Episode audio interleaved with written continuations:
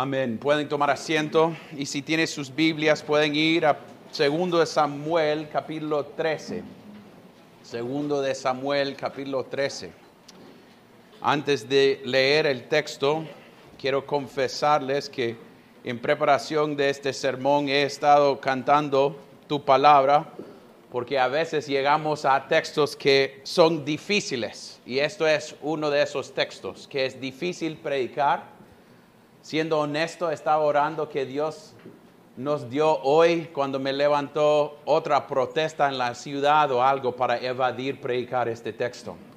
Porque en ciertos sentidos vamos a tocar cosas que son muy profundas. Y puede ser que hay gente entre este grupo que han sido tocados por cosas similares. Y yo no quiero tratarlo en una manera breve, pero no quiero pasarlo tan a los detalles de lo que está sucediendo porque hay cosas que están implícito en el texto, que ustedes pueden entender lo que está sucediendo y reconociendo que tenemos niños con nosotros. Pero al mismo tiempo, quiero decir algo, esta palabra es la palabra de Dios. Es dada, es lo mismo del Nuevo Testamento. Las, las las palabras en rojas que a veces gente tiene en sus Biblias que no son más importantes, porque no lo son más importantes que este texto. Dios tiene algo para enseñarnos a través de este texto hoy en día. Pero solo para que sepa, yo no voy a ir a todos los detalles porque yo quiero ir no rápido, pero tratando de poner aplicación a qué tiene que ver con nosotros. Y, y también, la semana pasada yo les dije, los siguientes ocho capítulos va a ser Dios siendo fiel, aplicar su juicio sobre David por su pecado. Y ahora vamos a verlo públicamente, Dios mostrando a David las consecuencias de su pecado. Entonces, con eso en mente, pongamos atención a la palabra de Dios. Después de esto, aconteció que Absalón, hijo de David, tenía una hermana muy hermosa que se llamaba Tamar, de la cual se enamoró Amnón, hijo de David. Y Amnón estaba tan atormentado a causa de su hermana Tamar que se enfermó, porque ella era virgen. Y le parecía difícil a Amnón hacerle cosa alguna. Pero Amnón tenía un amigo es primo, es primo, un amigo primo que se llamaba Jonadab, hijo de Simea, hermano de David.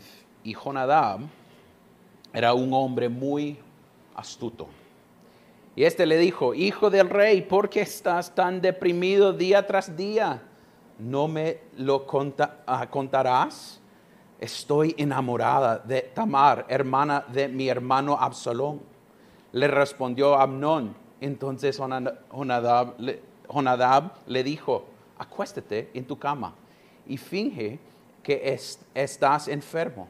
Y cuando tu padre venga a verte, dile, te ruego que dejes que mi hermana Tamar venga y me da algún alimento para comer y que prepare la comida delante de mí para que yo la vea y la coma de su mano Amnón se acostó y se fingió enfermo. Cuando el rey vino a verlo, Amnón dijo al rey, te ruego que venga mi hermano, hermana Tamar y haga dos tortas delante de mí para que yo coma de su mano. Y David envió mensaje a Tamar a su casa diciendo, ve ahora a la casa de tu hermano Amnón y prepárale la comida. Fue pues Tamar a la casa de su hermano Amnón y él estaba acostado. Y ella tomó masa, la amasó, hizo tortas delante de él y las coció. Y tomando la sartén, la sirvió delante de él. Pero él rehusó, rehusó comer. Y Amnón dijo, que salgan todos de aquí, todos de aquí. Y todos salieron de ahí. Entonces Amnón dijo a Tamar, trae la comida a la colba para que, al, alcoba para que yo coma de tu mano. Y Tamar tomó las tortas que había hecho y las llevó a su hermano, Amnón, a la colba, a alcoba. Cuando ella se las llevó para que comiera, él le echó mano y le dijo, ven, acuéstate conmigo, hermana mía. Pero ella le respondió, no, hermano mío, no abuses de mí, porque tal cosa no se hace en Israel. No cometas este, esta terrible ofensa, pues, ¿a dónde iría yo con mi deshonra? Y tú serías como un, uno de los insensatos de Israel. Ahora pues te ruego que hables al rey que él me negara a ti. Pero él no quiso escucharla, como era más fuerte que ella, la forzó y se acostó con ella. Entonces Amnon la aborreció con un odio muy grande, porque el odio con que él la aborreció fue mayor que el amor con el que la había amado. Y Amnon le dijo, levántate, vete. Pero ella le respondió, no, porque esta, porque esta injusticia que me haces echándome fuera es mayor que la otra que me has hecho. Pero él no quiso oírla. Llamó pues a su criado que le servía y le dijo, echa a esta fuera de aquí y cierra la puerta tras ella. Ella llevaba un vestido de manga larga porque así las hijas vírgenes del rey se vestían con túnicas. Su criado la echó fuera y cerró la puerta tras ella. Entonces Tamar se puso ceniza sobre la cabeza, rascó el vestido de manga larga que llevaba puesto y se fue gritando con las manos sobre la cabeza. Su hermano Absalón le dijo, ha estado contigo tu hermano Amnón. Guarda silencio ahora, hermana mía. Tu hermano es. No se angustie, angustie tu corazón por este asunto. Tamar pues se quedó desconsolada en casa de su hermano Absalón cuando el rey David se enteró de todas estas cosas. Se enojó mucho, pero Absalón no le había, habló a Amnón ni bien ni mal, pues odiaba a Amnón porque había violado a su hermana Tamar después de dos años teniendo Absalón esquiladores de ovejas en Baal Azor, que está junto a Efraín, invitó a todos los hijos de Israel, del rey. Y Absalón vino al rey y le dijo, su siervo tiene ahora esquiladores de ovejas, ruego que venga al rey y sus asistentes con su siervo. Pero el rey respondió a Absalón, no, hijo mío, no debemos ir todos para no ser carga para ti y aunque le insistió, no quiso ir, pero lo bendijo. Entonces Absalón dijo, pues si no, le, ruego que deje ir a mi hermano Amnón con nosotros, porque ha de ir contigo, le, le preguntó el rey. Pero cuando Absalón le insistió, dejó ir con el Amnón y a todos los hijos del rey. Absalón ordenó a sus siervos y dijo, Miren, cuando el corazón de Amnón está alegre por el vino y cuando yo les diga, hierren a Amnón, entonces mátenlo, no teman, no se le ha mandado yo. Tenga, tengan ánimo y sean valientes. Y los siervos de Absalón hicieron a Amnón tal como Absalón les había mandado. Entonces todos los hijos del rey se levantaron y montándose cada uno en su mulo huyeron. Estando aún ellos en el camino, llegó a David el rumor que decía, Absalón ha dado muerte a todos los hijos del rey y no ha quedado ni uno de ellos. Entonces el rey se levantó, rascó su vestido y se echó a tierra. Y todos sus siervos estaban a su lado con los vestidos rascados. Y Onadab, otra vez Jonadab, hijo de Simea, hermano de David, dijo, no crea mi señor que han dado muerto a todos los jóvenes, hijos del rey, pues solo ha muerto Amnon, porque esto, había sido determinado por decisión de Absalón desde el día en que Amnon violó a su hermana Tamar. Ahora pues, no tome en serio mi señor, el rey, el rumor que dice todos los hijos del rey murieron, porque solo Amnón ha muerto. Entre tanto, Absalón había huido y el joven que estaba de Atalaya alzó los ojos y miró y había mucha, mucha gente que venía por el camino que estaba a su espalda del lado del monte. Y Jonadab dijo al rey, son los hijos del rey que venían conforme a la palabra de su siervo. Así ha sucedido. Apenas había acabado de hablar, los hijos del rey llegaron, alzaron su voz y lloraron. También el rey y todos sus siervos lloraron muy amargamente. Huyó Absalón y fue a Talmaí, hijo de Amiud, rey de Gesur, y David lloraba por su hijo todos los días. Así fue que Absalón huyó a Gesur y estuvo allí tres años. Y el rey David ansiaba ir donde estaba Absalón, pues con respecto a Amnón, que había muerto, ya se había consolado. Esto es la palabra de Dios. Oremos. Padre Celestial, te damos gracias por palabras difíciles. Oh Dios, a veces pensamos en estos capítulos o tenemos preguntas de por qué está esto en la Biblia.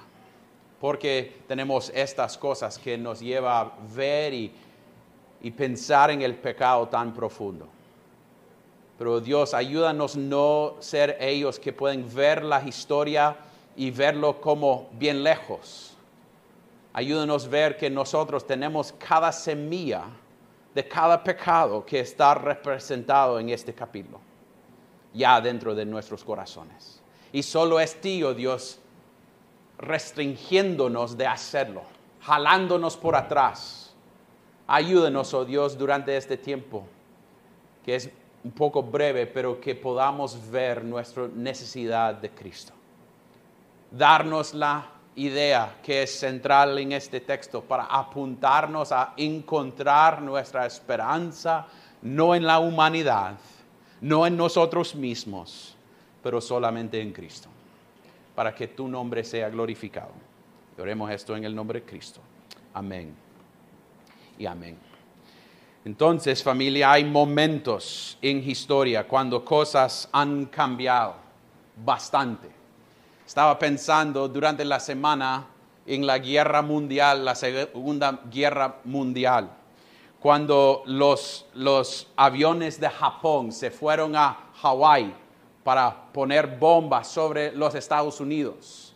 Y cuando lo hicieron, uno de los líderes, uh, Isoruko Yamamoto, dijo, me temo que todo lo que hemos hecho es despertar a un gigante dormido y llenarlo de una resolución terrible. Entonces hay momentos cuando nosotros podemos ver, cuando los Estados Unidos entraron a la guerra, todo cambió. Había bastante más gente listo para, para luchar con los aliados contra los de Alemania y Italia y otros lados. Y eso es exactamente lo que estamos viendo en este texto. David había jugado con su pecado y ese gigante y los resultados de, dejando despertada a ese gigante están siendo vistos. Están teniendo su respuesta. Dios en capítulo 12 había dicho, usted va a recibir todo lo que has hecho en privado en una manera pública. Y ahora Dios está cumpliendo su palabra. Pero cuando terminamos la semana pasada parecía que todo estaba tranqui. Había Salomón que llegó y, Salomón, su nombre se significa paz. Entonces hay paz, David recibió paz con este nuevo bebé. Y después él recibió todo ese reino al final de capítulo 12. Y parece que todo está bien. Pero hay una guerra familiar ahí en proceso, abajo de todo que se parecía normal y bien y todo tranqui, había algo que va a explotar en este texto. Y vamos a ver el pecado de, David mostrar sus consecuencias con furor contra la familia de David. Y vamos a verlo bajo dos puntos hoy. El primer punto es la repugnancia del pecado. La repugnancia del pecado. Y vamos a ver eso en versículos 1 a 20. 1 a 20. El texto inicia con algo que debe llamar nuestra atención. Versículo 1, después de esto aconteció que Absalom, hijo de David, tenía una hermana muy hermosa que se llamaba Tamar. Ustedes pueden ver ese texto y pensar en David. En capítulo 11, cuando él salió y vio a Betsabé, dice lo mismo. Betsabé era muy hermosa. Entonces, este hija de él, esta hija de él está muy hermosa y hay un hijo, Amnón, que es hijo de David, que está atormentada por ella. Ya al punto que está enfermo por su deseo para estar con ella. Y debemos decir que este texto está diseñado que casi está causándonos estar incómodo.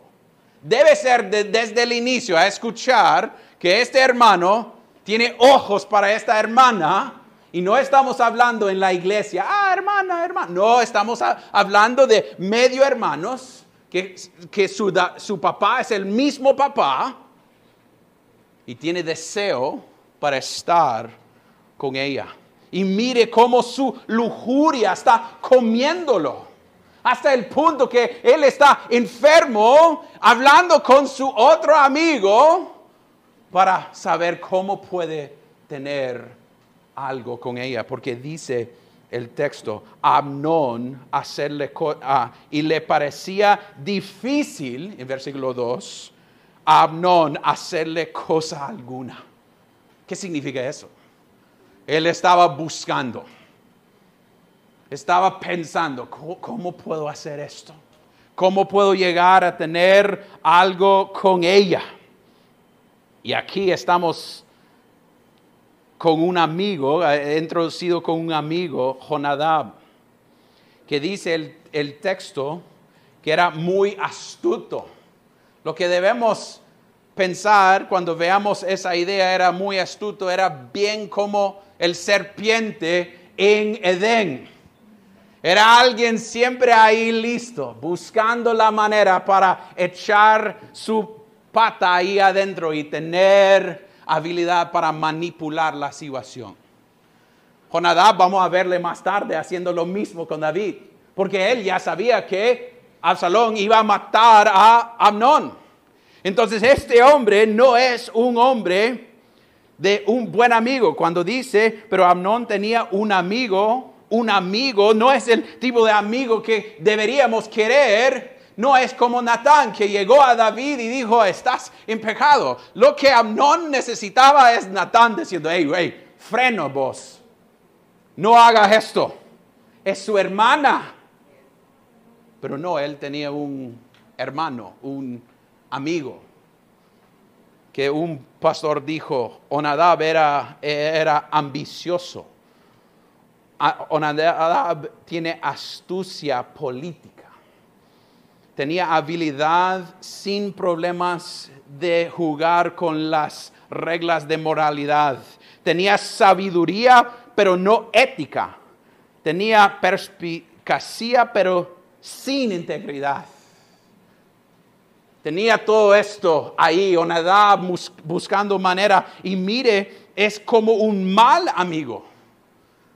Y debemos bien rápido aplicarlo esto a nuestros niños y a nosotros mismos. Primero Corintios 15, 33 dice, no os dejéis engañar, las malas compañías corrompen las buenas costumbres. Debemos tener cuidado cuando tenemos amigos que no nos apuntan a hacer lo correcto. Debemos orar eso por nuestros niños Debemos orar eso para nosotros mismos. Que no tenemos gente cuando mi pecado está haciéndome daño que un amigo, no, hágalo vos, no hay consecuencia. Ella es bien bonita, tómala. No, debemos tener cuidado con esto. Y mire, él viene y tiene casi todo listo. Es como Amnón estaba pensándolo y este Jonadab ya lo tenía listo. No, no, no, esto es lo que tiene que hacer vos. Si usted quiere entrar a esta cosa, llama a su papá, dígale, estoy enfermo, envíame la, la chica.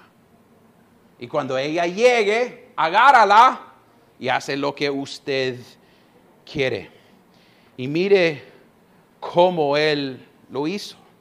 Es interesante que él incluyó a David porque era David que envió a Tamar a esta situación. David pensando, no, es mi hijo, Amnón, mi hijo mayor. Y a veces como la gente piensa de sus niños, ah, él no tiene nada de pecado, es un santo, es mi hijo mayor, es el mejor de todos, engañado por su propia cuenta envió su hijo, su hija, a su hijo con confianza. Y a llegar, podemos ver el texto, lo que hizo Amnón con su hermana. Él lo hace casi un truco. Lo agarra, lo jala, le dice, no, venga a mi cuarto y después tiran todos afuera. Es interesante que en el texto tres veces, ella está casi diciendo, por favor no haga esto. Por favor, no haga esto. Miren versículo 12, cuando él ya está agarrándola. Dice, dice 12, pero ella le respondió, no hermano mío, no abuséis de mí porque tal cosa no se hace en Israel no cometas esta terrible ofensa. Ella sabía que, que en Levítico, en otros textos, había dicho que no debían violar a uno, especialmente violar en, en una manera incestua. Él tenía ganas para su propia carne, su propia hermana. Y ella está diciéndole, hey, la ley dice esto. Para él su pecado no le importaba para él su deseo con su hacer eso, la idea que era pecado no le importaba.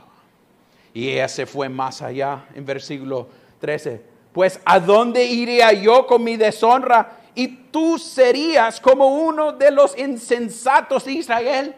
Le van a hablar mal de ti. Van a hacer que este hombre es un hombre horrible que actúa así. Todo el Israel va a saber de vos y lo que haces. Y finalmente ella dijo, como parece que es su última respuesta. Porque no hablas con mi papi. Porque no te vayas al rey y él te me, me va a dar a ti.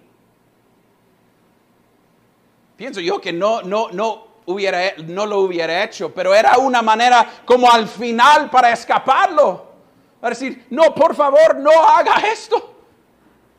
Pero el texto nos muestra lo que él hizo, mire versículo 14, pero él no quiso escucharla. Como era más fuerte que ella, la forzó y se acostó con ella.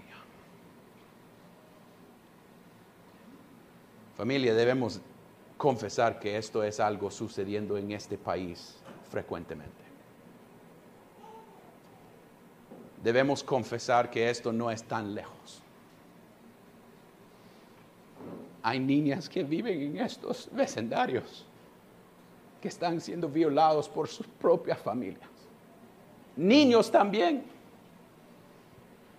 No debemos decir, uy, qué asco en la Biblia hablar de estas cosas. No, qué asco que nosotros escondemos pecado y no lo tratamos como debemos tratar, este debe causarnos deseos para vomitar, para odiar el pecado, para huirnos de esto y, arrepentirnos de esto.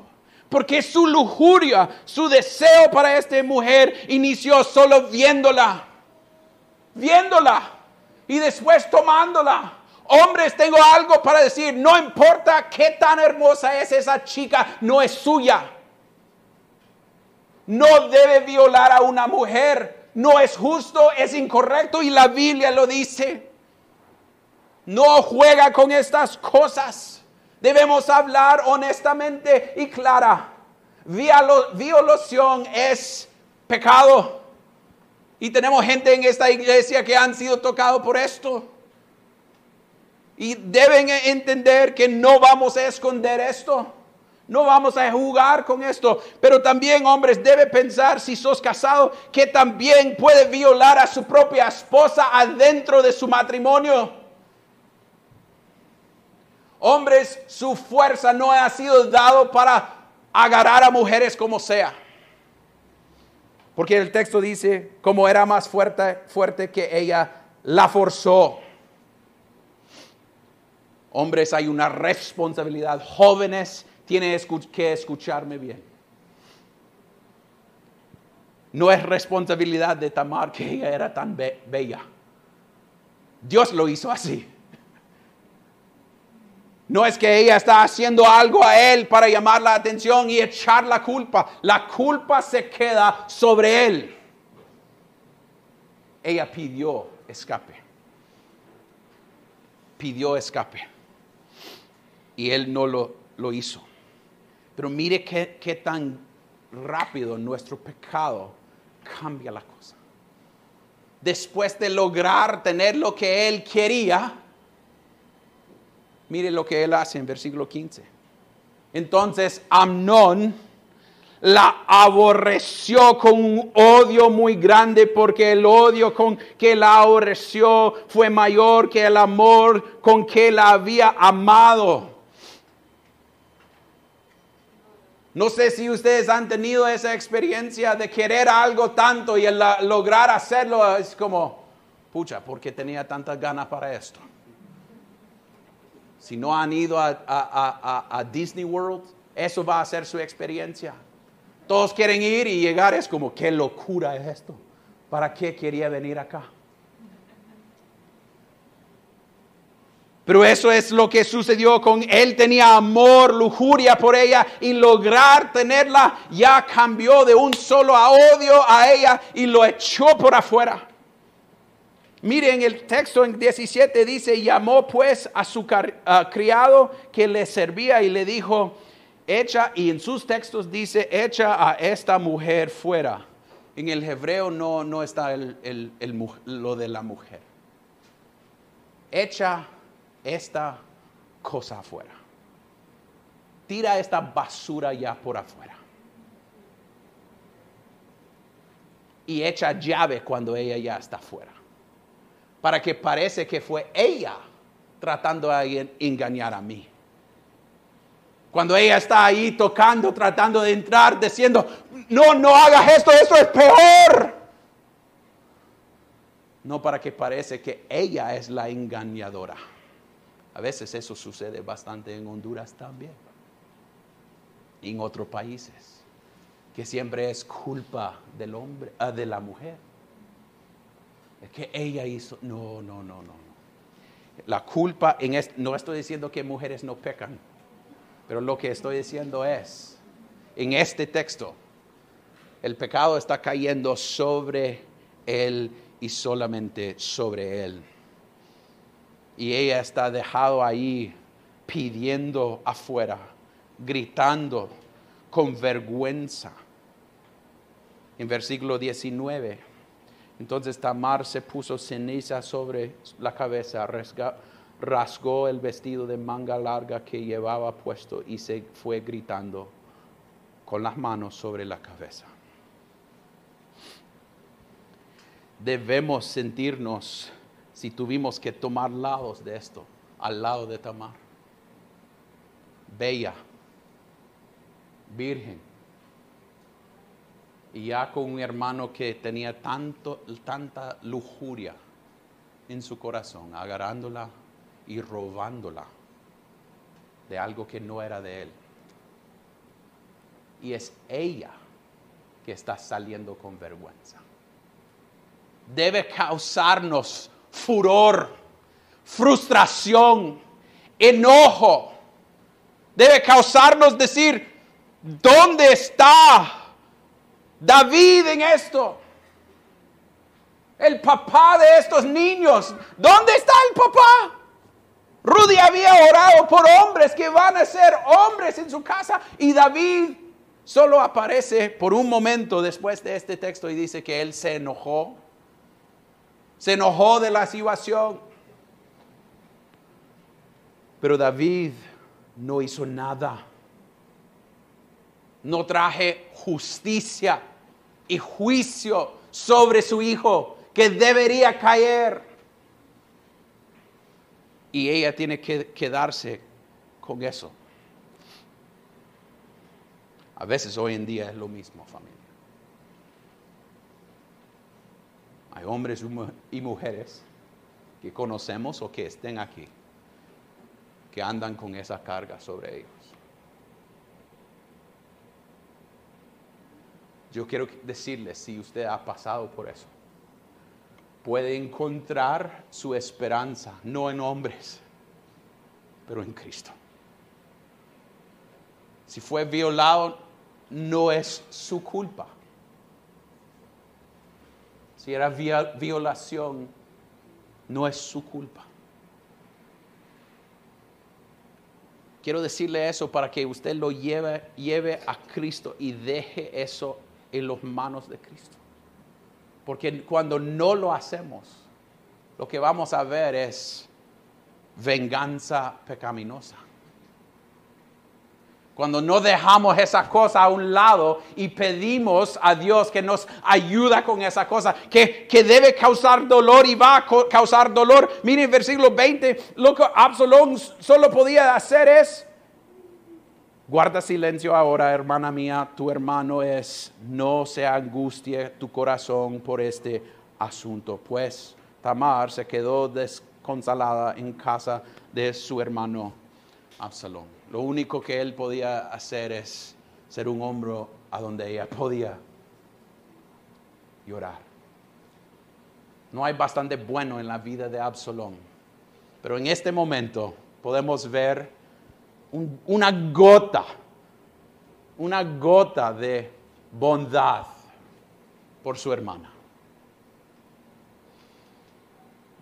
Pero ahí en sus propias palabras podemos ver esa venganza ya iniciando. Hey, cálmate, tita. Ahora es mi responsabilidad. Interesante, va, que con eso puede ser que alguno de nosotros, por palabras de otros, por cosas que han sucedido en el pasado, están, estamos guardando resentimiento, con venganza, listo. Pero antes de irme al siguiente punto, familia, quiero aplicar esto a nosotros un poquito. Debemos pensar que nosotros podemos caer en la misma cosa. Si Dios no nos frena, podemos hacer exactamente lo mismo. Jamás debemos decir, uh, yo no. Eso es no entender su propio pecado. No debemos pensar que esto solo es así. Y estar tan como molesto con Amnón, pero en privado viendo pornografía en nuestros celulares. Que esos son hijas de alguien. Y dejando que gente silban a, a mujeres en la calle y actuando que es normal tratando mujeres que, no son imágenes de Dios. Debemos en la iglesia hacer lo opuesto. Estas mujeres que están presentes son hechas en la imagen de Dios y merecen respeto. Hombres, debemos ver esa responsabilidad. No debemos ver a Amnon y decir, mire, pero había deseo y él tenía que tener alivio en una manera u otra. No. Y ella era tan hermosa, no sabemos qué tipo de ropa. Sí sabemos qué tipo de ropa andaba. A veces queremos decir, no, es que ella no estaba modesta. Ella tenía túnica. la imagen de un hombre puede ir a donde sea. No importa cuánta cantidad de ropa tiene ella. Familia, debemos confesar que no podemos odiar esta situación y estar viendo o tratando mujeres en maneras pecaminosas o hombres, otros hombres o niños, porque hoy en día es a los dos lados. Debemos ver que el pecado de lujuria y el deseo para sexo puede causar un montón de problemas en nuestras vidas. Y va a costar la vida de Amnón. Vamos a ver segundo, venganza pecaminosa. Y podemos verlo en versículo 23. Después de dos años, teniendo Absalón esquiladores de ovejas en Baal Hazor, que está junto a Efraín, invitó a todos los hijos del rey. Entonces lo que podemos ver es, Absalón esperó por un buen tiempo. Versículo 22 y antes dice que él no habló con Amnón y estaba enojado con Amnón, ahí guardando. Ya va a venir mi tiempo. Pero familia, debemos ver que él está haciendo algo que no es correcto. Era responsabilidad de David a ser el hombre de la casa, a ser el rey del, del pueblo y traer juicio sobre Amnón.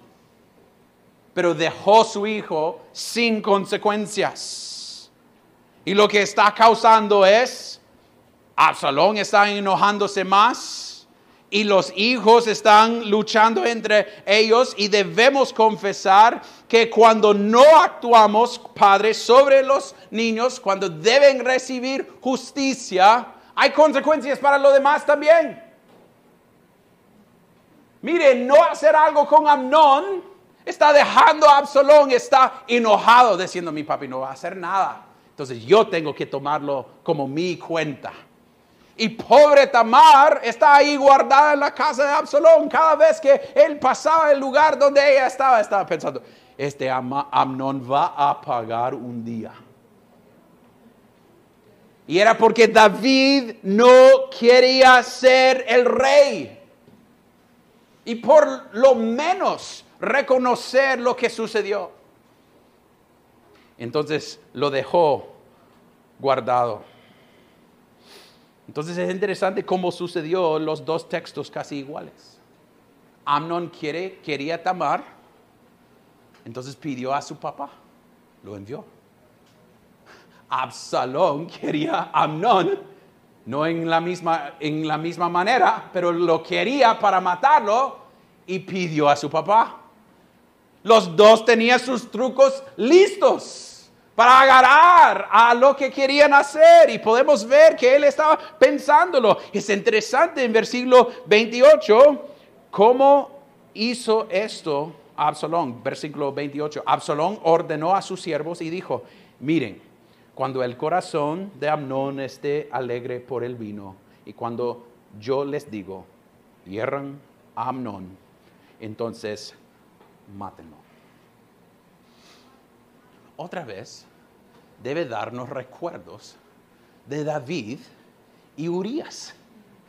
Cuando quería esconder su pecado, agarraba vino y trató de esconderlo a través de vino. Y después dijo a otros, llévelo y mátelo, porque yo, yo, yo, yo no, no puedo con esto. Entonces, no debemos pensar que estos, nosotros tenemos dicho, Ah, tenemos un dicho en inglés que, que no debemos pensar que estos frutos del árbol han caído tan lejos del árbol. La idea es, viene de la misma raíz de su papá. Han aprendido esta manera de ser estas cosas. ¿A dónde? De David. De David. Están actuando como su papá. Y otra vez, David se enojó con todo lo que sucedió. Y mire otra vez quién salió ahí. Versículo 32. Jonadab. No creía mi Señor que han dado muerte a todos los jóvenes, hijos del rey, pues solo ha muerto Amnón. ¿Cómo sabía este hombre? Porque esto había sido determinado por decisión de Absalón desde el día en que Amnón violó a su hermana Tamar. Este hombre ayudó Amnón con su manera de agarrar a Tamar. Ya entendiendo que él tenía toda la información acerca de Absalón, podemos adivinar que él estaba ahí cerca de Absalón diciendo, hey, aquí está la manera para ya pegarlo. Él ahí buscando. Debemos otra vez cuidarnos con nuestras compañías, la compañía que tenemos alrededor de nosotros. Pero familia, lo que debe causarnos este capítulo es ver qué triste es lo que está sucediendo en la familia de David. Capítulo 12 está siendo realizado públicamente. Tenemos Tamar siendo violada, corriendo, gritando públicamente. Tenemos los hijos de David matando unos a los otros. Y Jonadab actuando como, nah, solo es uno, no, es todos. No, no, debe importarse, pero ya es número dos de la familia de David. Un niño a siete días y ahora Amnón. Y públicamente. La gente sabe, y ahora Absalón va a irse. Se fue. Y va a regresar en tres años y va a causar un montón de problemas más. Pero, por el momento, públicamente, David está recibiendo el juicio que Dios había dado a él, consecuencias de su pecado. Pero otra cosa que quiero presionar aquí un poquito familia es los pecados de los padres. Nosotros tenemos que confesar que los hijos de David han aprendido de él. A veces no queremos decir, a veces cuando nuestros niños hacen cosas, queremos decir, a saber a dónde aprendieron eso. ¿De vos? No es que están viendo tanto tele. Ah, ok. No, no puede echar culpa sobre la tele, porque ¿quién está dándoles la tele? Ustedes. Cuando veamos nuestra cultura y veamos cómo actúan en ciertas situaciones, debemos confesar que nuestros pecados son cosas que están, estamos viendo realizado generación tras generación. En camino a la iglesia el viernes casi vio un hombre, uno de Hugo, tener un choque porque una mujer salió y cruzó la calle. Y él quería verla tanto que casi dobló su moto. ¿A dónde aprendió esa manera de actuar? Que era su, estaba bien no manejar para ver a una chica. Puede ser de su papá viendo su papá cuando estaba en el mall haciendo, uh, vamos a ver atrás. Bromeamos de estas cosas. Pero son pecados culturales que nosotros pensamos que no son tan malas. Si estamos listos para hacer eso en público, ¿qué estamos haciendo en privado? Familia, este texto está diseñado para ayudarnos a ver y aborrecer lo que ha sido tratado como normal. Yo recuerdo la primera vez que me enojó aquí en Honduras a, unos albiniles. Ahí en Mall Multiplaza estaba caminando con mi esposa y empezaban a gritar y silbar Usted puede, ah, Aarón, no sea así, tranqui, solo es silbando, mirando. Mire lo que causó mirando en este texto. Cuando nuestros corazones agarran pecado, van más allá. No debemos pensar que podemos jugar con estos pecados. Hombres deben enseñar a sus niños que no deben actuar así, no porque es como, ah, es apropiada. No, porque son imágenes de Dios. Es un principio respetar a lo demás. En público y en privado. Pero cuando hablamos de pecado generacional, debemos arrepentirnos cuando fallamos. Y no solo es de algo sexual, podemos ver el pecado de, de Absalón.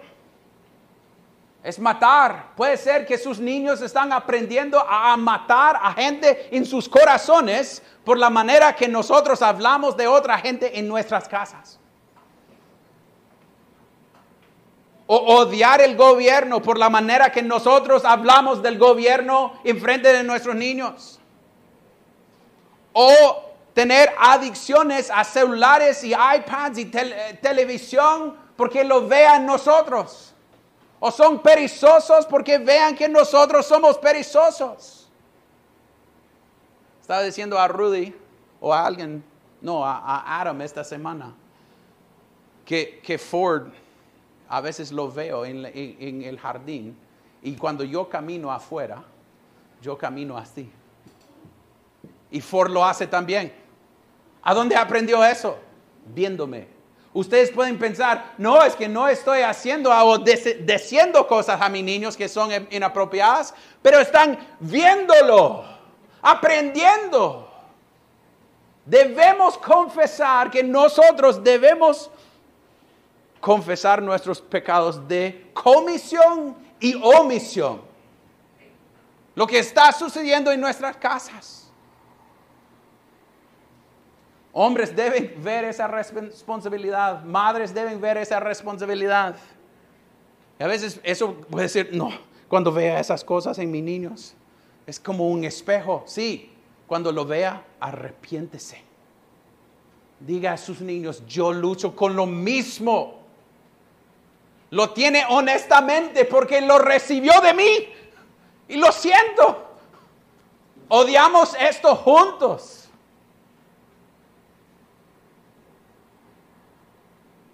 Familia puede ser que somos, estamos enseñando a nuestros niños a amar al dinero,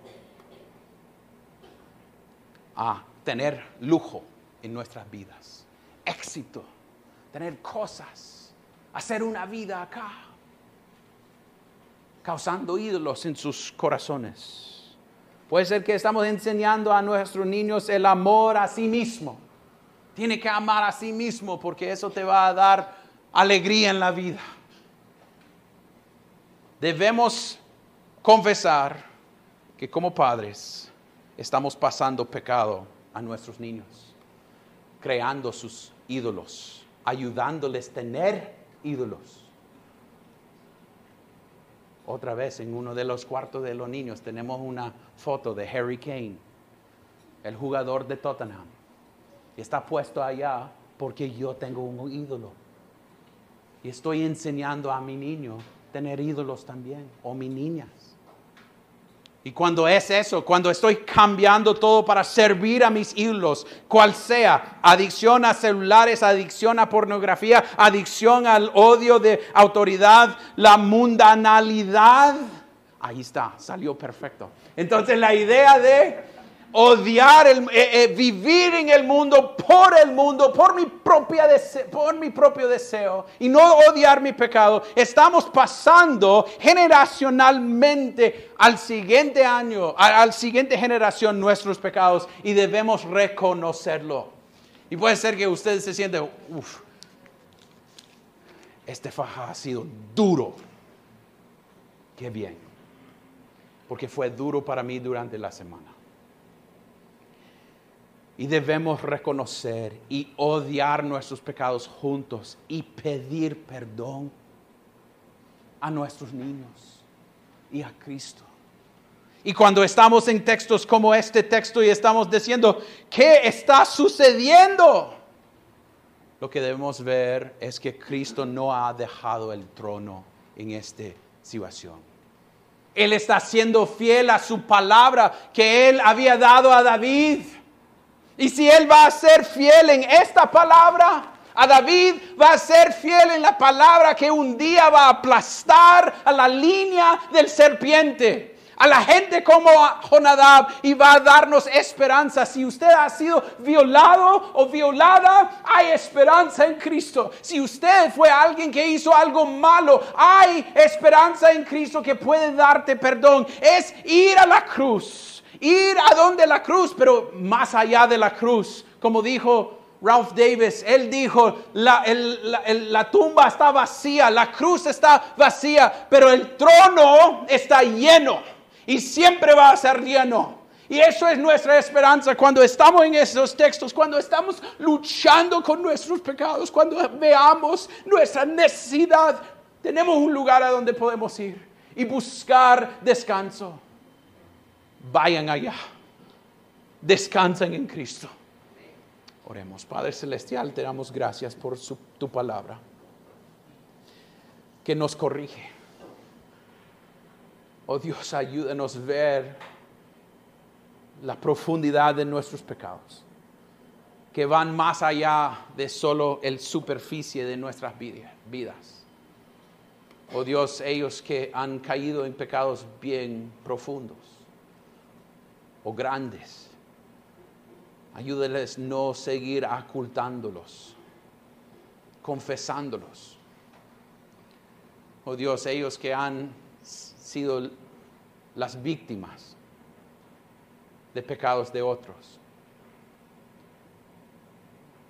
Ayúdeles a encontrar consuelo en ti, oh Dios. Sus corazones y cargas que llevan, que pueden descansar con esa carga en un Cristo que entienda que es nuestro sumo sacerdote. Oh Dios, ayúdanos como iglesia, no jugar con pecado, odiar pecado, llamar la atención unos al otros en amor por el pecado. Oh Dios, también ayúdanos como padres y abuelos